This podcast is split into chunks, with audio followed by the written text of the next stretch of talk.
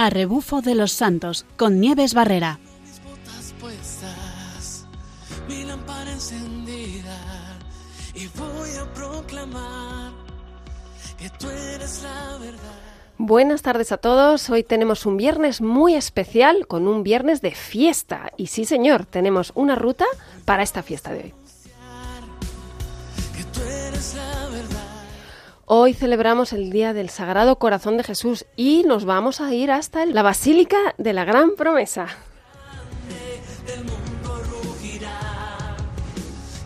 Iremos de la mano de Rafa con una de las rutas que nos ha preparado y conoceremos de dónde viene esta interesante y bonita devoción. Y hablaremos con una persona que sabe mucho de esta devoción y que además la vive muy intensamente. Hablaremos de cómo podemos llevar a cabo una oración muy especial a este Sagrado Corazón de Jesús.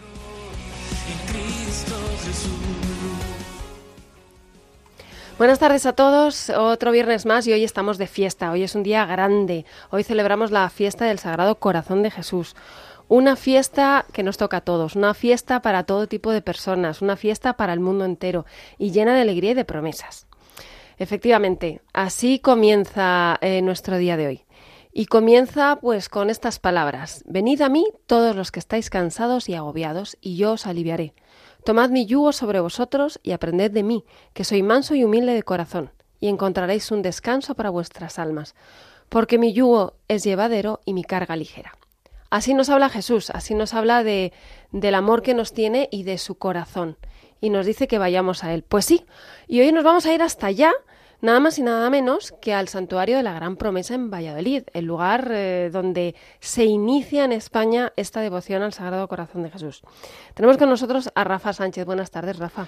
Buenas tardes, Nieves. Bueno, yo sé que este programa a ti te gusta especialmente. Me gusta muchísimo. sí, sí, yo creo, yo sé que tú eres un gran devoto del corazón de Jesús y además es que nos lo transmit- transmites a todos.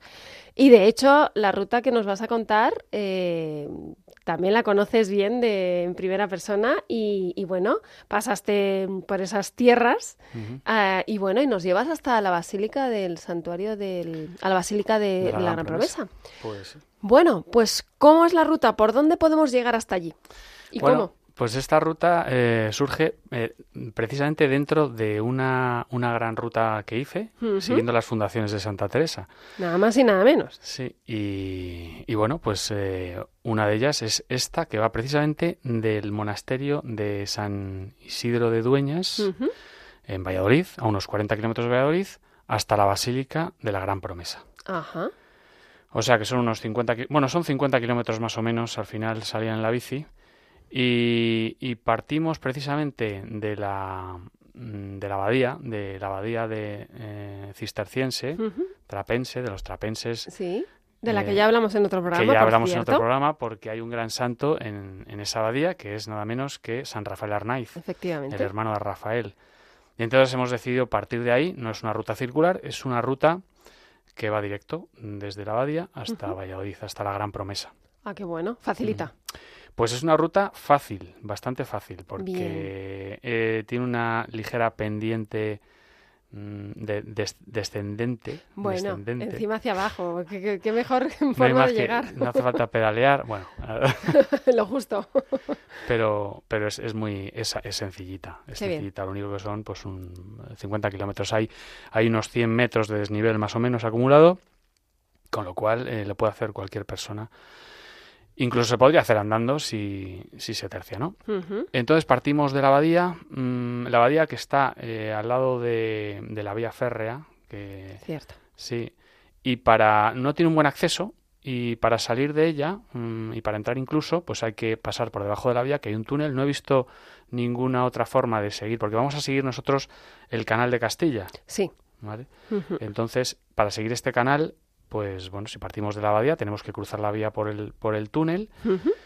Y eh, seguimos hacia el norte, hacia, hacia la carretera, la, la P122, y eh, hacemos un cambio de sentido y vamos hacia el sur, hacia el sur. Y como a unos eh, cuatro kilómetros vamos a ver un desvío que hay a mano izquierda que entra directamente ya en lo que es este canal, el canal de Castilla, y que nos va a llevar hasta, hasta Valladolid. O sea, todo, o sea, vas a recorrer todo al lado del canal con, con Eso agua. es, sí, es un canal al- con árboles, la verdad es que es una maravilla, es- se va muy en silencio Sí. y yo cuando lo hice yo recuerdo que era una paz tremenda, ¿no? La que aparte co- como va- vas meditando porque no es muy cansado, porque vas casi cuesta abajo y me gustó bastante. Y bueno, hablar del canal, podemos hablar del canal porque es eh, este canal es un patrimonio de, de primer orden, puesto que eh, bueno se construyó en el 1753 durante el reinado de Fernando VI. Eh, y bueno, ¿cuál era la idea de este canal? Era dar salida de los productos castellanos hacia, hacia el mar Cantábrico, porque sea- había unas malas condiciones de, de comunicación terrestre. O sea, un medio de transporte de, de- productos, de mercancías. mercancías. Eso es. Mm. Y entonces, pues hubo una obra de ingeniería importante, de esclusas y. Claro, el canal de Castilla que pasa desde allí, pero y luego también sigue eh, hasta Fromista. Por Sí. ahí lo podemos, sí, porque Sí. yo recuerdo otra de las rutas por ahí, o sea que, pero es una delicia. Sí, es una maravilla esa zona. Lo que no sé si actualmente pues llega, hace todo el recorrido, pero vamos, eh, es, es un paseo Ujú. Tiene bastan- bastantes sí. kilómetros. Así que nada, pues eh, vamos directos, directos nada más que siguiendo el camino todo recto eh, y como digo es un camino, es un camino de árboles eh, que va a llevar directo a, a Valladolid, paralelo a la- al río Pisuerga. Lo que pasa es que el río Pisuerga va serpenteando eh, todo el recorrido hasta, hasta Valladolid y nosotros vamos a ir todo recto. en línea recta. Así que es muy sencillo.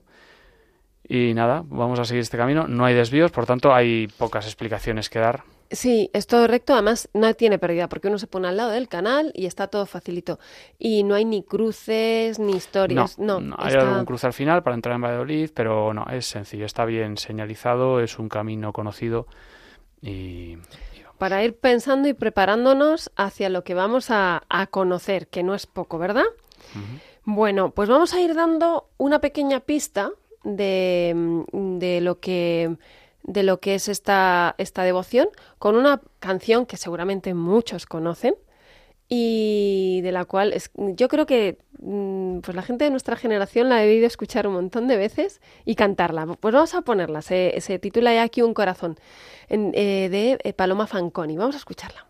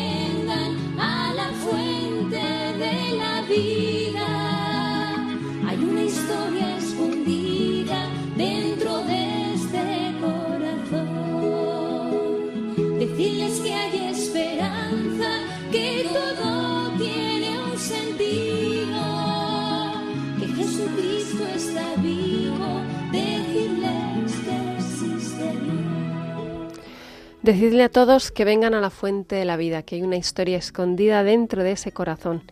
Decidles que hay esperanza, que todo tiene un sentido, que Jesucristo está vivo. Decidles que existe Dios.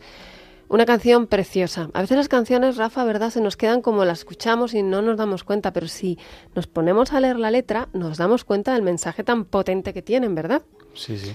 Y sí. Y No, y además que la música ayuda a que la letra se pegue. Sí, Y- y entra muchísimo mejor. Pero qué bonita es esta canción en la que nos habla precisamente de este Sagrado Corazón.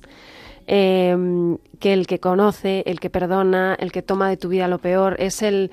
¿Cuántas veces tenemos incluso nosotros el corazón herido y el Señor lo recoge y lo, lo sana y lo hace seguir adelante, ¿no? Pues sí, esta canción de Paloma Fanconi eh, es una de es una de mis favoritas, también tengo que decirlo, no, no, no lo vamos a ocultar, y que nos muestra mucho lo que es este Sagrado Corazón de Jesús. Eh, Rafa, tú no sé si sabes si en algún pasaje más, además del que hemos leído, que ahora lo recordaremos, en el Evangelio, ¿sabes de algún pasaje donde se hable también de, del corazón de Jesús? El corazón traspasado de Jesús, bueno, los has leído lo- al principio del, del programa, ¿no? Sí, Venid sí, a sí. mí los que estéis cansados y agobiados, que yo os aliviaré. Efectivamente. Y el corazón de Jesús hay que recordarlo, yo creo que el viernes de pasión, sobre todo, es donde, donde aparece más patente, que es donde el Señor es eh, herido de muerte, que, bueno, estaba ya, ya muerto cuando le atraviesan con, con la lanza y le atraviesan el corazón. Efectivamente. Mira, este es el pasaje. En Juan 19, del 33 al 34, dice, Al llegar a Jesús, viendo que ya había muerto, no le quebraron las piernas, sino que uno de los soldados con la lanza le traspasó el costado y al punto salió sangre y agua. Esta imagen nos habla, fíjate, esta imagen nos habla de, de la doble vertiente del sagrado, de la devoción del Sagrado Corazón de Jesús. Por un lado, nos habla de, de los sacramentos. El agua representa el agua que el, del, bautismo, nos representan todos los, los sacramentos, la Eucaristía, ¿no? Y por otro lado, la, la entrega y el amor de Jesús que derrama su sangre por todos nosotros. Y esa es una, es la- una de las imágenes del- más famosas del sagrado, del- de Jesús, ¿no? Con el, con el corazón que, que emana todo esto. Y aquí nos mete también en la, en la vertiente de, de, de la oración, de la devoción, la Eucaristía. Hablaremos luego que de la Eucaristía y de la oración eh, y de la adoración. Mm, otro, vamos a ver. Sí, ¿no? Y, y quería recordar también en este punto, cuando, cuando es traspasado el corazón del Señor, el, el manto del templo se rasgó y dejó ver lo que estaba oculto, que para los judíos entonces era pues el Santo Sanctorum, que, que solo lo podía ver el sacerdote una vez, sí. una vez al año. Entonces se rasgó el manto de arriba abajo Como que se dio por completo y, se y mostró quedó al descubierto, quedó al descubierto el Santo Sanctorum. Sí, efectivamente. Y, y otro, otra, otra imagen también de, de Jesucristo que está siendo traspasado es el Jesucristo que aún así tiene los brazos abiertos para, para acoger, ¿no? Es, es impresionante. Hay otro pasaje en el que expresamente se habla del corazón de Jesús. Bueno, sí, del corazón de Jesús, sí. Vamos a decir así. ¿Sabes dónde hace- alude al, al corazón de Jesús? Yo sé que en el Antiguo Testamento se alude a él Sí, y mm, quizá no sé si directamente tienes alguna alguna frase por ahí alguna Tengo una, del Nuevo- una parte del Nuevo Testamento que nos habla de Santo Tomás. Cuando Jesús le dice... ah claro Ah, señor amigo. mío y Dios mío sí, señor. Efectivamente. ya se me había olvidado Efectivamente. Y ahí, estando con las puertas cerradas, en Juan 20, 27, 29, dice, a los ocho días estaban otra vez dentro de los, dentro de los discípulos y Tomás con ellos. Llegó Jesús, estando cerradas las puertas, se puso en medio y dijo, paz a vosotros. Y luego dijo a Tomás, que había dicho, había dicho antes, si no lo veo no lo creo, dijo, trae tu dedo, aquí tienes mis manos, trae tu mano y métela en mi costado, y no seas incrédulo ni creyente. Contestó Tomás, Señor mío y Dios mío. O sea, me dijo, trae la mano, toca, soy, soy de carne, soy de verdad, ¿no? ¿Cuántas veces nos hace falta que nos digan eso, ¿no? Y aquí es como que Él metió la mano en el corazón. Aquí eh, el corazón de Jesús nos da la oportunidad de meternos a nosotros de, de lleno. Tenemos que lanzarnos a ese corazón, en ese corazón donde vamos a recibir todo. Y mm, pues sí, se habla en la, en la, en la escritura. Y, mm, y esto va continuando. Y mm, el corazón de Jesús está presente en, en infinidad de momentos de nuestras vidas, aunque no lo queramos, que además es eso, está ahí, eh, quera- queramos o no. Y, y como decía con Santo Tomás, es un lugar en el que con los brazos, brazos abiertos nos acoge y nos permite el poder estar con, con Él. Entonces, me gustaría poner eh, una canción en la que realmente se habla de esto, de, se llama Aquí me quedo, de Paola Pablo. Vamos a quedarnos ahí en, ese sagrado corazón y vamos a escuchar qué manera de quedarse tiene esta cantante.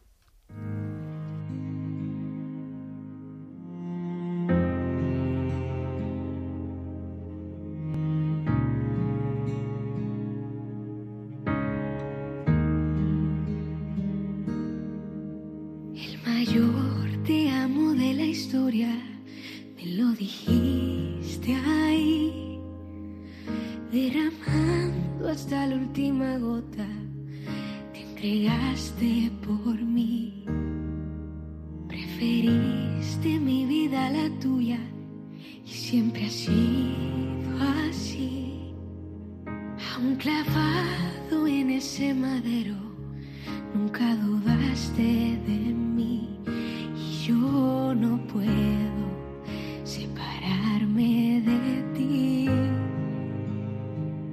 Lo que quiero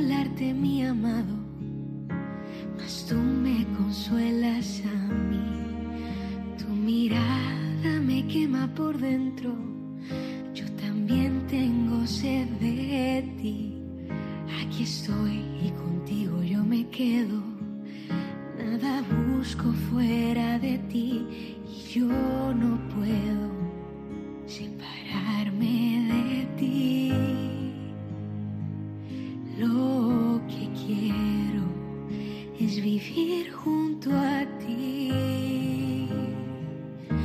Aquí me quedo contigo, Señor.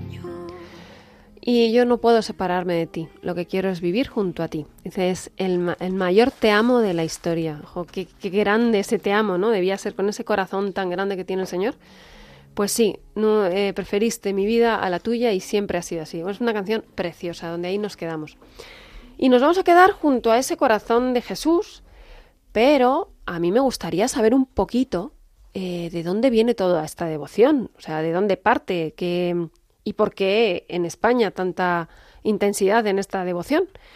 Mm, Rafa, que como digo, le, es muy devoto del corazón de Jesús, eh, ha ido, nos va a contar un poquito, ha ido eh, buscando toda esta, todo esto que le podemos preguntar ahora, y por eso le voy a preguntar, Rafa, cuéntanos un poquito, ¿quién es el que inicia aquí la devoción al Sagrado Corazón de Jesús?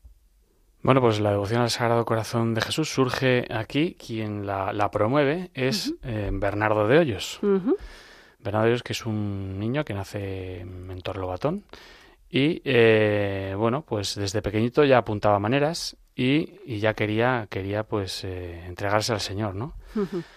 De manera que los padres, pues al final le llevaron con algunas reticencias a Medina del Campo, donde empezó a estudiar gramática y eh, desde allí pasó. Bueno, en Medina del Campo tuvo una medio travesura, ¿no? Que cogió un, un borrico y se fue nada menos que hasta Madrid, 170 kilómetros. Madre mía. Otra porque- pequeña travesura. Este es uno de los nuestros, de bueno, Rebufo sí, de los Santos, exacto, porque quería estudiar, porque veía que, que aquello se le quedaba pequeño y necesitaba, quería estudiar más. Y se fue hasta Madrid. sí. Bueno, Y nada, pues allí, eh, pues era un contable del rey, eh, Felipe V, pues le, le, Le acoge. le acoge y, y, bueno, y vuelve otra vez a Madrid. Al final acaba en Villa García de Campos con, con los jesuitas. Y ahí es donde conoce al padre Loyola, que va a ser su confesor, su director.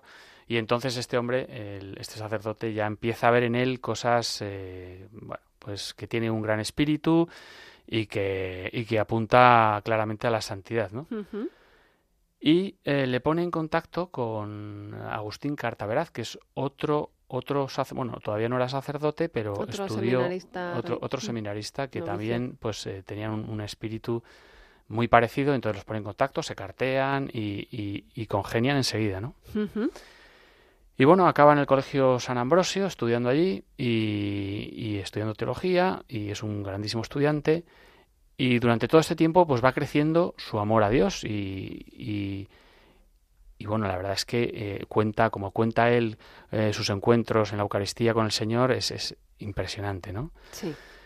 Y con todo esto hay que decir también que, bueno, pues eh, Bernardo Dios también pasó sus momentos difíciles en los que... Sí, porque aquí parece todo súper happy, Sí, pero, pero la vida, la vida tiene sus momentos de, de duda, de negrura y de todo, ¿no? Sí, donde el Señor le puso a prueba, le puso a prueba y pasó pues sus noches oscuras, donde no veía pues esos encuentros con el Señor que él tenía muy claros, que hablaba con el Padre con el eh, Padre Loyola y, y- y sentía una ausencia total del Señor y además unas tentaciones terribles, lo pasaba fatal, aunque externamente no se le notaba, él no se le notaba externamente, Mm, pero aguantaba ahí como podía, pero en su, en su foro interior estaba ocurriendo una lucha terrible, ¿no? Y bueno, pues el Señor eh, le recompensó, es buen pagador, como, como se suele, como dicen, que efectivamente lo es, y le recompensó pues con, con, con más amor de su corazón. Y a todo esto, pues eh, hay un, hay un, cuando ya estu- fue a estudiar al Colegio San Ambrosio, en el Colegio San Ambrosio, eh, que había estudiado también el, el padre, bueno, el que ya era padre Agustín Cartaveraz, que, que estaba en Bilbao, eh, de sacerdote, Sí, pues le escribe pidiéndole que transcribiera un libro que él había leído pero que no recordaba y vamos, que, si- se lo había olvidado y le estaba pidiendo Sí, que lo volviera a que si copiar. era tan amable de poder transcribírselo para, para una homilía, para, para una Sí. homilía suya, ¿no?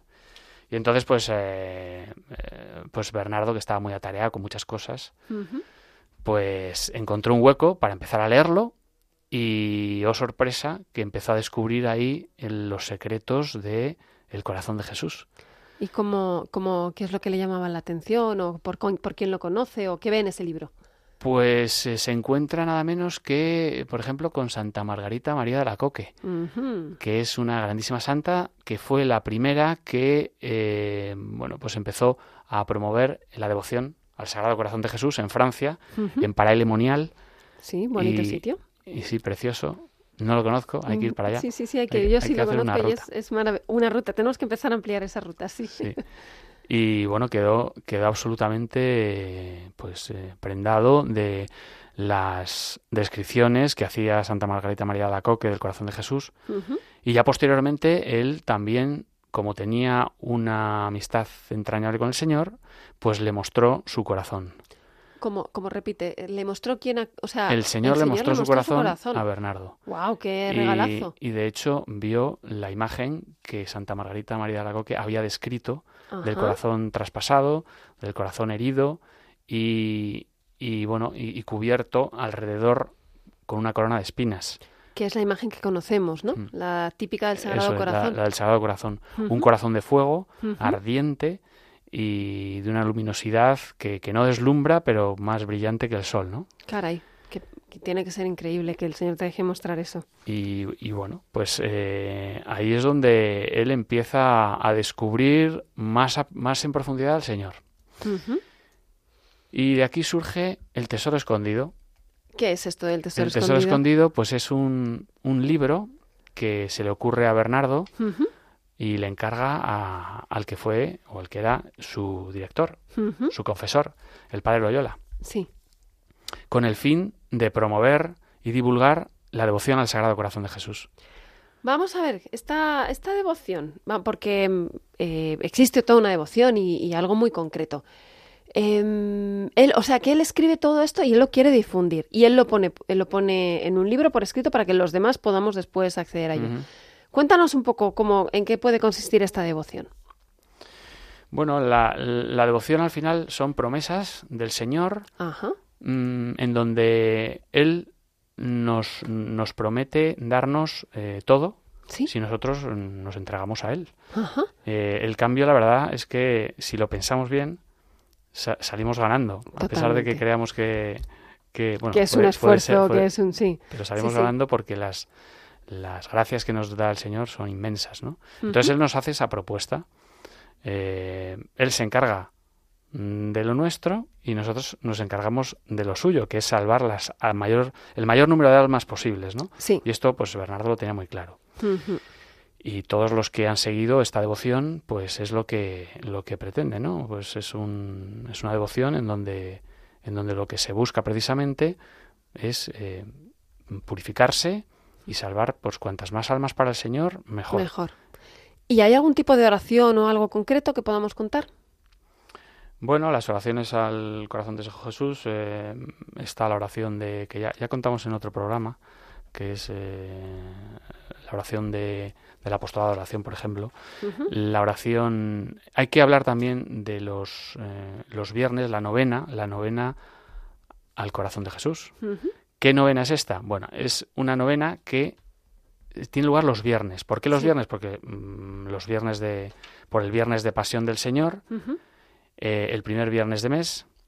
Y en esta novena, eh, pues eh, el Señor nos llena de gracias si nosotros pues eh, nos entregamos a Él y, y nos procuramos hacer cada vez más sumisos, ¿no? Porque yo creo que entrar en el corazón de Jesús es buscar la humildad de cada uno y en esta humildad llevarla cada vez más al extremo para entregarnos lo más posible al Señor. Y en esa medida, pues es Él eh, estará siempre con nosotros y, y dándonos lo que necesitamos. Sí, por lo que vas contando, realmente él, el corazón de Jesús nos dice, lo vas a tener todo, pero tienes que querer tenerlo, ¿no? Tienes que querer, tienes que quererme. Que quererme y dar ese paso, que no, que cuenta con nuestra libertad para que, porque, por- para poder darnos todo lo que, todo lo que queremos. Pues interesante. Y esto dices que él lo difunde y él, él lo va llevando con este, eh, con, con este libro que has comentado. Y Lo difunde con el libro porque este libro, bueno, eh, en aquella época también hay que tener en cuenta que había mucho analfabetismo. sí. Entonces también se difunde a través de estampas. Ah, qué Muchas bueno. estampas que se encargan pues desde Roma y traen un montón de estampas que, que- que se gastan y tienen que pedir más. Sí. O sea, es una época en la que la devoción al corazón de Jesús está, se empieza a extender rápidamente y tiene una gran acogida. Pues interesante esta, o sea, interesante, es un, un- un regalazo esta devoción y que a día de hoy seguimos viviendo, eh, por, eh, pero con una intensidad tremenda, porque eh, tenemos actos, bueno, mm, se, hoy habrá aquí en Madrid, en el Cerro de los Ángeles, eh, hay, hay actos eh, por toda España. ¿Realmente en España es más intenso que en otros países? Pues no lo sé, pero posiblemente. En España, desde luego, hay una gran devoción a- al corazón de Jesús, una gran devoción a la, al Santísimo Sacramento, que es un, bueno, yo creo que está bastante ligado. Y, y hay, eh, bueno, pues esto la verdad es que está muy extendido en España. No sé cómo está en otros países, la verdad.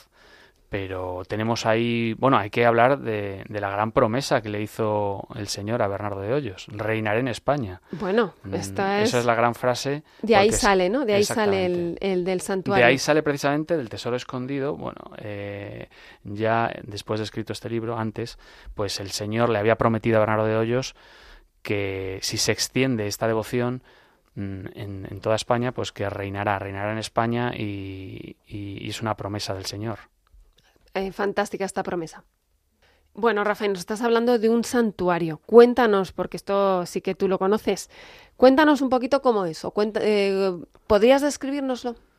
Bueno, es un santuario que es una maravilla, la verdad, y, y voy, a, voy a leer, si me permites, una descripción Sí. que hace, que hace el padre don Manuel Vargas en su libro Al menos tómame, y que hace una descripción de la Basílica Nacional de la Gran Promesa en Valladolid. A ver. Entonces, si me permi- permitís, lo leo.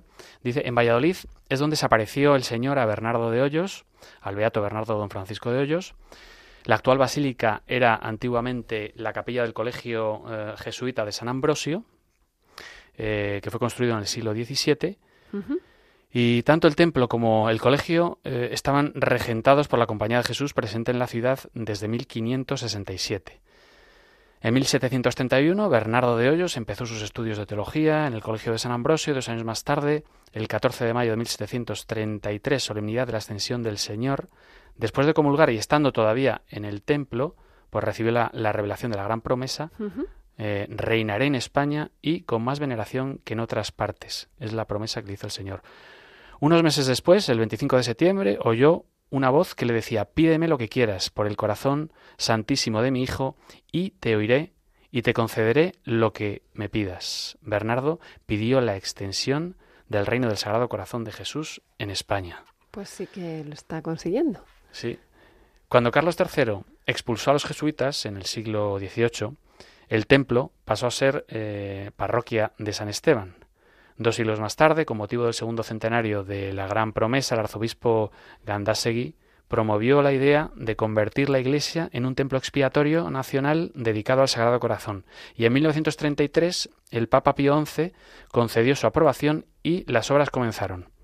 Con motivo de la inauguración que tuvo lugar el 15 de junio de 1941, el Papa Pío XII envió un mensaje en el que expresaba su gozo por la inauguración del templo llamado, eh, llamando a Valladolid foco de luz y de amor del corazón del reino divino. Y en 1953, el cardenal Roncalli, futuro Papa San Juan XXIII, visitó oficialmente el Santuario Nacional. En 1964, el Papa San Pablo VI emitió una bula por la que el templo quedaba erigido en Basílica Menor. Y 30 años después, en 1994, Monseñor eh, Mario Tiglaferri, que era anuncio de su santidad, inauguró el Centro de Espiritualidad del Corazón de Jesús en el antiguo Colegio de San Ambrosio. En 2013 la Fundación Las Edades del Hombre restauró el retablo, en 2015 se derribó el tabique construido para separar el colegio de la iglesia tras la desamortización y se unificó la basílica con el centro de espiritualidad, recuperándose el pasillo original por donde accedían los jesuitas tal como lo concibió Bernardo de Hoyos. Ah, qué bueno, o sea que tenemos ahí, podemos ver lo que un poquito cómo, cómo lo vivía y cómo Sí, lo sentía. Tal cual. Pues maravilloso, aquí está expresado todo lo que promete, todo lo que, mm, lo que cómo va creando este, este santuario y esta devoción. Hemos visto el lo que es el edificio, la construcción un poquito, y ahora vamos a pasar como ese corazón no es, no es de piedra, es de carne, y da lugar a muchos frutos. Para ello, enseguida vamos a hablar con una persona que sabe bastante de lo que es el amor a Jesucristo.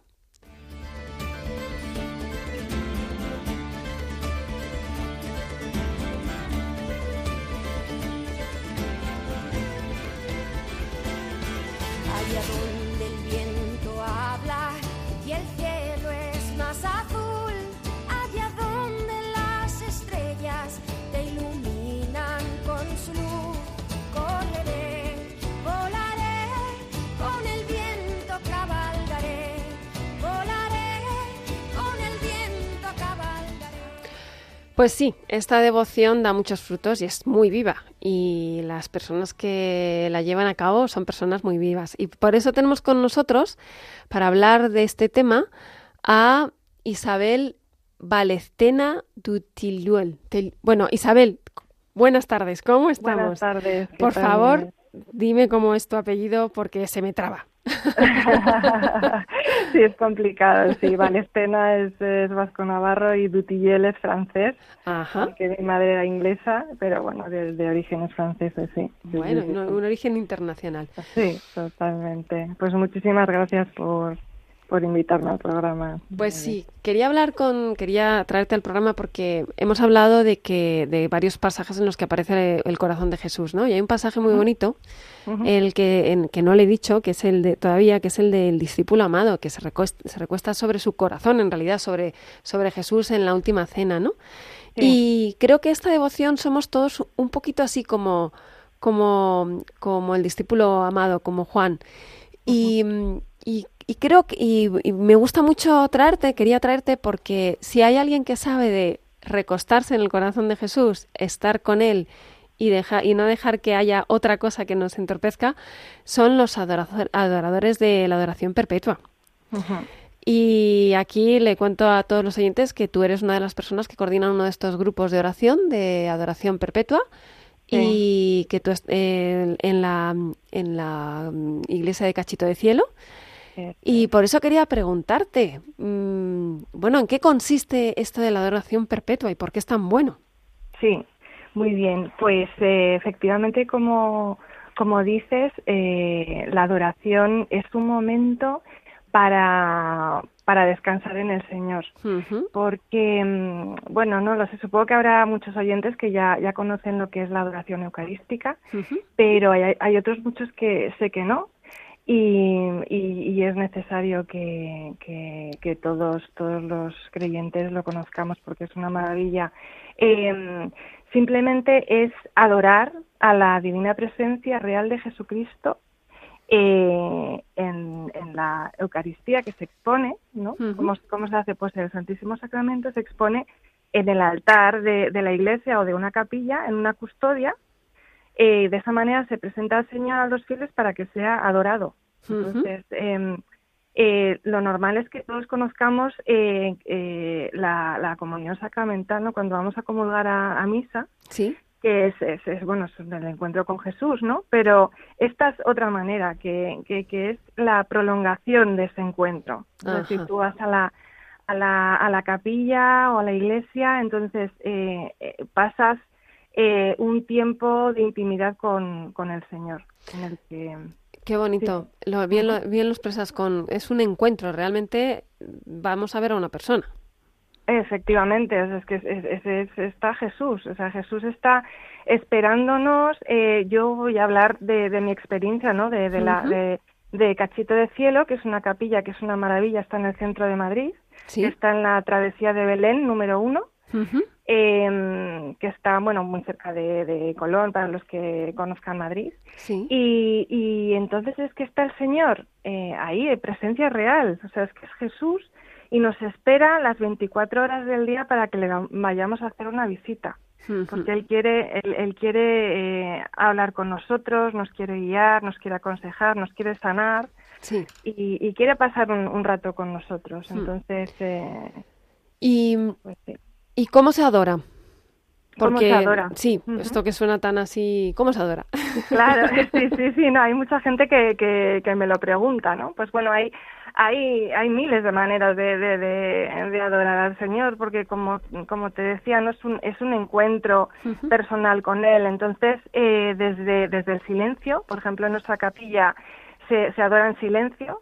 Sí. Entonces, pues bueno, pues eh, hay gente que es, em, eh, puedes leer un pasaje del Evangelio, puedes traer tu Biblia y alabar al Señor con algún salmo, puedes rezar el rosario, o simplemente, oye, pues eh, sencillamente eh, contemplarle en, en tu silencio y nada, y dejarte abrazar por, por su amor y recibir su paz. Porque además estando ahí en, en silencio es cuando Él, Él, él te habla a, a, a, a ti, a tu alma. Efectivamente. Eh, necesitas espacio de tu corazón para, para poder llenarlo de él. Y, y bueno, me has hablado de que ese nos espera 24 horas al día. Bueno, pero ¿y hay gente que va a las 24 horas al día? Sí, ese es el milagro, el milagro, porque eh, eh, hay que buscar normalmente eh, cada adorador, lo mínimo que hacen es eh, se comprometen a, a adorar una hora a la semana, porque los, los, los, los- bueno, tú puedes ir el tiempo que quieras, ¿no? Pero lo normal es que vayas a- vayas y, y, y cubras una hora de, de adoración. Entonces tenemos que, que buscar adoradores que cubran las 24 horas del día para que el Señor esté, esté siempre acompañado. Eso sí, el Señor siempre tiene que estar acompañado, nunca puede estar solo. Sí. Entonces, Eh, Pues sí, eso es, eso es, o sea, 24 horas, esa del día, de la noche, en todo momento. Te voy a preguntar una cosa. em, bueno, como nos queda muy poquito tiempo, yo quería preguntar aquí rápidamente. Eh, ¿Y dónde podemos saber que hay adoración perpetua? Porque a lo mejor la gente que nos está oyendo a lo mejor dice, bueno, ¿y, y en mi ciudad hay? ¿Cómo podemos, cómo podemos saberlo? Sí, pues a ver, eh, en España hay alrededor de unas eh, 56, no llegan a las 60 capillas de adoración perpetua, pero luego hay otras muchas eh, capillas de adoración permanente y luego también en las parroquias eh, suele haber una hora santa, que es, eh, es una hora de adoración a la semana. Normalmente suelen ser los miércoles y los jueves. De todas maneras, eh, hay, una, hay una página web que se llama adoracioneucarísticaperpetua.es, Ujú. Donde ahí hay información acerca de las, de las capillas eh, de adoración eucarística perpetua que hay en España y, y- y los datos de contacto. Así que si nos vamos de vacaciones también podemos tenerlo. Eso es, sí, sí, sí. Perfecto. sí, sí. Así que desde aquí lo lanzamos. A todos los que quieran adorar, pueden hacerlo metiéndose en, repite la página. adoracioneucarísticaperpetua.es. Y bueno, y ya cerrando, em, no hace falta nada especial para ser adorador, ¿verdad? Nada, todo es empezar. O sea, es, es, es, eh, es él el que te lleva. O sea, nosotros somos los niños que vamos a visitar a nuestro padre y él es el que nos va, nos va guiando y, y- y nos va, nos va, pues llevando por el, por, por, vamos, pues Por su es- camino. él es, es nuestro creador, entonces Sí. él nos va diciendo poco a poco. Además, una vez que, que te metes en, en, pues en, este ambiente también pues tienes eh, mucha gente que te puede aconsejar y, que te ayude. Pero bueno, eh, viene bien que digas lo del tema del verano, porque claro, son momentos en los que en los que cuesta, en- eh, cuesta eh, cubrir horas de adoración. Entonces yo animo a todo el mundo Ah, que, que, que, oye, que si se van de vacaciones a algún lugar, pues que, que miren a ver si en el, en el sitio donde van a veranear eh, necesitan de adoradores para, para cubrir alguna hora. Pues Isabel, hasta aquí tenemos que cortar ya, pero nos quedamos con la posibilidad de adorar en cualquier momento del día y del año. Y lanzamos de aquí la invitación a que todos los que se sientan llamados a adorar, que sepan que lo pueden hacer eh, desde la página web. Y, y muchísimas gracias, Isabel. A ver si lo digo él. Bien, vale, cena du Tiliun. Ay, no, no. Esto es muy difícil, Muy tendré que aprender idiomas. bueno, pues la coordinadora de, sí, coordinadora de uno de los grupos de Cachito de Cielo. Muchísimas gracias por estar ahí con nosotros. Muchísimas gracias también a Rafa Sánchez que nos ha traído la ruta y nos ha llevado hasta el santuario de la Gran Promesa. Que sepan que aquí se puede ce- se celebrará también durante todo el día. Eh, Hoy viernes se estará celebrando toda la en, el, en Getafe, en el Cerro de los Ángeles. Y como siempre hasta aquí, ya nos gustaría estar mucho más tiempo. Como siempre, eh, les dejamos con el rezo de vísperas y buena ruta.